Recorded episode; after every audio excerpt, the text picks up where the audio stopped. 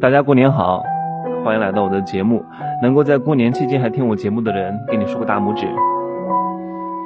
如果骄傲没被现实好。呃，关注我的新浪微博“真奇美学小神”，啊，在评论区和私信区和我互动，也可以点击本张专辑的订阅条来订阅我的专辑，及时收到我节目的推送。本张专辑呢，就是帮助小人物来提高认知，或多或少的挣到一些被动收入哈。这两天是过年，嗯，应该是大多数人哈，都是在家里能够听我这个节目的一定不是哈，大多数的人都是在吃喝拉撒睡啊，都是在洗浴中心里面搞破鞋。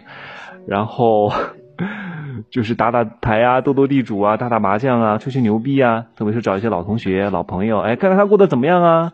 他过得好，嗯，那我就不不说多了哈。他过得不好，那我就得耀武扬威，找一下存在感。但其实一点屁用都没有，因为对你来年的事业来说，没有太多的帮助。所以过年期间你要做什么？你要找合作，你要去向别人赚。证明，哎，你的未来是有很大的发展潜力的，不是在那吹你过往的成绩，今年混的有多好。关键是你，你吹牛的对象也帮不到你什么，也没什么必要的。不要，很多人就很喜欢找这种叫虚伪的存在感，不能够带来实际价值的东西，只是满足心理层面上的慰藉。其实他回到他打工的城市，工资都没有涨哈，都还是原来的价格。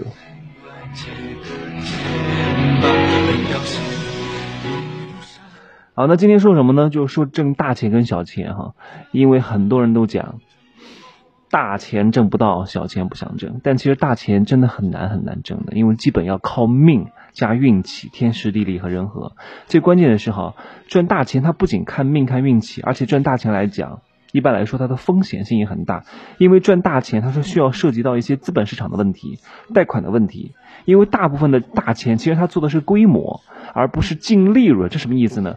就是，你看哈，你用水、用电、用煤气，其实它每一单，这个煤气公司、电气公司、电力公司挣不了你太多的钱，它靠的是你重复不断、持续消费的这些小钱。但它有一个前提是它的用户规模量要大。那用户规模量要大的前提是什么？它需要花费很多的钱去铺设它的基础架构，这不是一般人能承受的。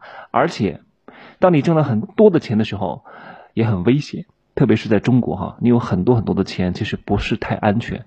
我觉得我一个月能挣个十几万、二十万就可以了，一个一年两三百万就会过得很好很好了，比上不足，比下有余，对不对？当然很多人会这么讲哈，那每个人的心理界定是不一样的。有的人觉得一个月拿一万块也是比上不足，比下有余；有的人一个月觉得拿三千块也是比上不足，比下有余哈。那每个人的幸福度的问题是看你自己对比的对象的问题。好，那因为它不是靠净利润去挣钱，它靠的是规模，所以它靠的这种庞大的业务规模去滚现金流，所以就是意味着哈，它行情好的时候，你要能贷到款就能挣到钱；那行情不好的时候，你贷款不仅赚不到钱，还会赔钱。比如说房地产市场，其实很多人就空手套白狼，就是有关系啊，然后把这个。贷款拿到之后，再去盖地啊，再卖给你们啊，或者先收一部分预付款上来啊，因为很多人买的是期房，都要先收钱嘛，收一部分钱在呃银行的钱，就可以把这个钱给滚起来啊。所以这个东西是要靠很多层面的挣的大钱。房地产商很挣钱吧？但是现在哈，你看，就算他们能贷到款，也不见得能挣钱，因为现在很多房地产的泡沫现象很严重，特别是一些三四线城市。你看那些美国、日本哈和一些欧美的发达国家，他们的利率都很低的，就是。贷款的利率都不高，但是创业还是很难，屌丝还是没有机会，因为他整个的社会很成熟，传统行业太成熟了，各个行业都已经有了非常细分的门类。我去了日本好几次哈，我发现就已经就已经极致化到了变态的程度，每一个行业的细分领域都有相应的创业者，就是普通人没有机会，不是日本人不爱创业，是因为日本人创业第一。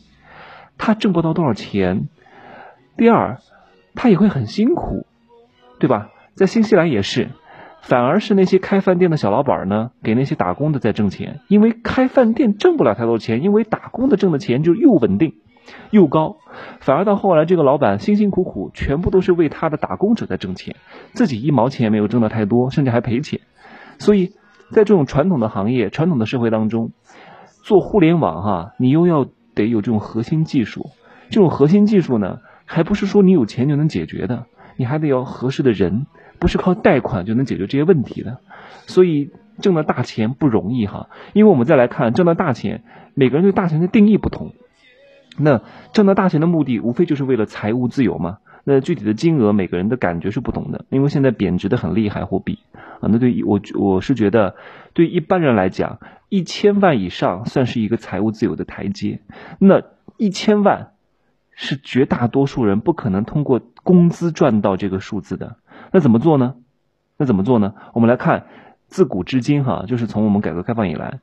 呃，有哪些挣大钱的途径？挣大钱的途径不是靠个人的能力，是个人能力加上时代的洪流、时代的背景，才有可能挣到这个大钱。你看，从一九八零年到二零零零年这二十年哈，我们一般都会称之为它为叫劳动挣钱的年代，因为那个年代哈，就越勤奋越辛苦，挣钱就越多。什么傻子瓜子，反正那个时候只要你肯干，遍地都是机会，因为那个时候渠道为王嘛，都是供小于求，对吧？求大于供。所以就会导致供求关系，导致它的东西就好卖，遍地都是机会，只要你肯干不懒就可以挣到钱。那两千年到二零一零年呢，算是一个资产升值的年代。所以我们回头看这十年，你可以看到，其实你什么都不用做，买房子就行了。我也没赶上，那个时候我还是学生，对吧？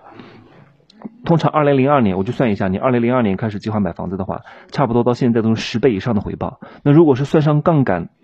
算上这种五倍杠杆的话，基本上就是五十倍的回报。所以你看，很多人他勤奋工作了一生啊，也没有买一套房挣得多，因为他赶上了那个年代。那现在呢，二零一零年到现在算是一个资本大爆发的年代，所以你只要被资本喜欢上，所以你看现在很多人创业目的不是为了挣钱哈，他第一他要找投资人来投钱，投钱之后呢，他自己呃把它市值做大，卖给下一波，或者是再做大。卖给别的公司来收购，这公司挣不挣钱不重要啊。他跟哪怕他是跟一个大公司做竞争的业务，那个竞争的业务呢做的还不错，有起色了，大公司会觉得嗯这可能会威胁到我，那我就把它收购过来，这个钱就就就做起来了。你看现在很多公司，它的目的不是为了上市啊，它的目的就是为了能够做到让大公司来收购自己，让 BAT 来收购自己，这就是他们成功的一个最大的目标了，已经完全不一样了。所以现在你只要在那个时候。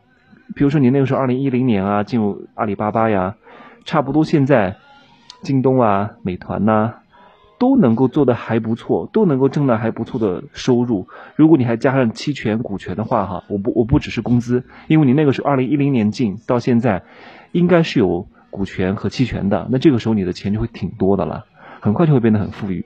所以我们总结一点哈，赚就是绝大多数赚大钱的时。这个机会啊，都是时代给予的，而不是因为你的个体能力卓越而造成的。所以我们要学会辩证不同的时代特征，选择符合时代特征的事业，比我们每天勤奋努力更为至关重要。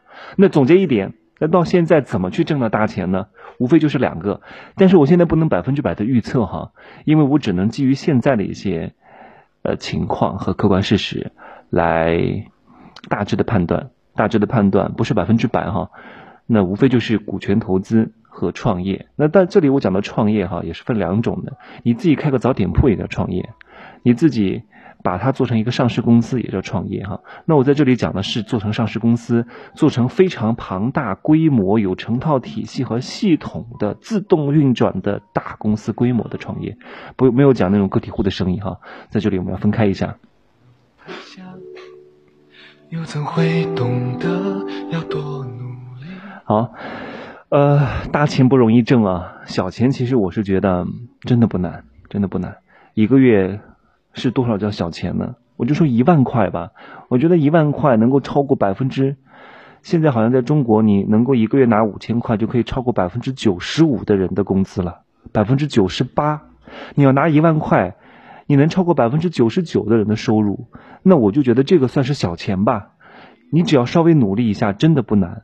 只要你不懒、勤快，不要老去打死工，不要去做那些稳定的工作，为了一个稳定的工作、体面的工作去搞一个办公室的这种就这种职位，你不要为了找工作耽误时间去读什么研究生啊，去留学呀，你不要好高骛远去，还没做过这个生意哈，就去投个什么几十万、上百万去做那个所谓的加盟的生意，所以只要你勤快哈，控制好成本，赚一点小钱真的不难，真的不难。在这个我经常说哈，如果你在这个时代没有在手机上挣过钱，你真的太 out 了。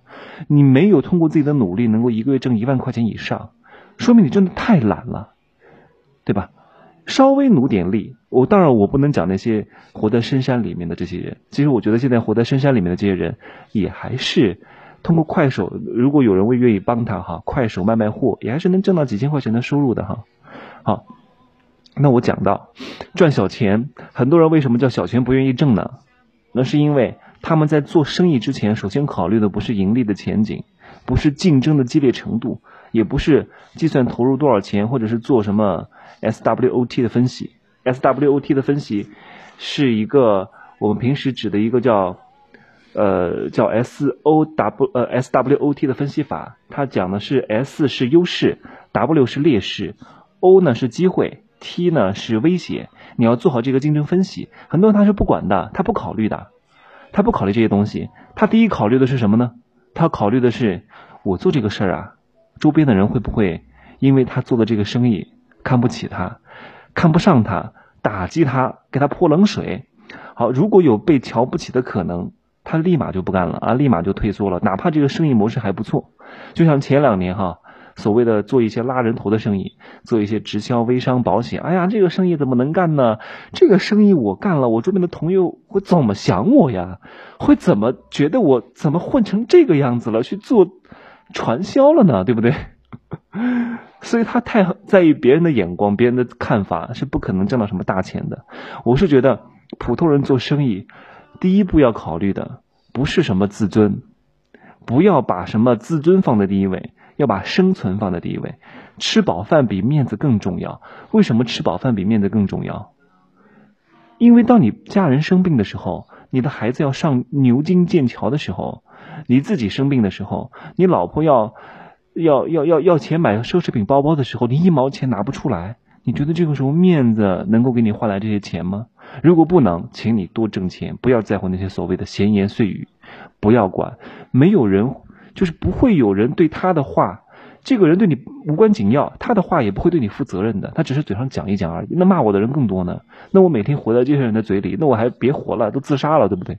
因为你一定会有人喜欢你跟不喜欢你，有人看不起你。你认定这个行业、认定这个事业合法合规，而且不会昧着良心，能够真的帮助别人，哪怕别人暂时的不理解，你也可以把它做起来，认真做。别人看到你的努力，一年两年，到后来真的会佩服你，哪怕他不支持你，哪怕他不不在你这买东西，对吧？哪怕他不成为你的合伙人，但别人看到了你的毅力，看到你做起来了，哎。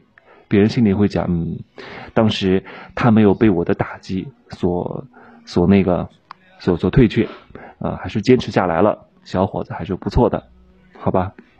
所以你看那个陶碧华、陶华碧吧，做老干妈的，他起步也是在那个小棚里、小棚子里面卖小吃开始的呀。那马云刚开始也是上门推销黄页啊，对吧？他也没把自己自尊当回事嘛。你看那个京东的老板刘强东，在公司快要上市的时候。还在街上发传单，还有人拒绝他呢。那他要这个脸吗？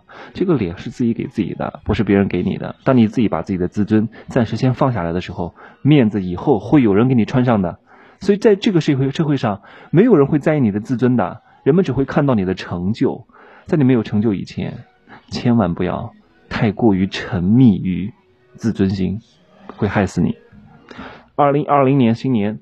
可以关注我的新浪微博“真奇美学小生”，点击屏幕上方的订阅条，来及时收到我节目的推送，或者把这篇你觉得还不错的音频分享到你的朋友圈，让更多的人听到。二零二零，加油！如果我知道有一天我会这么爱你，我一定对你一见钟情。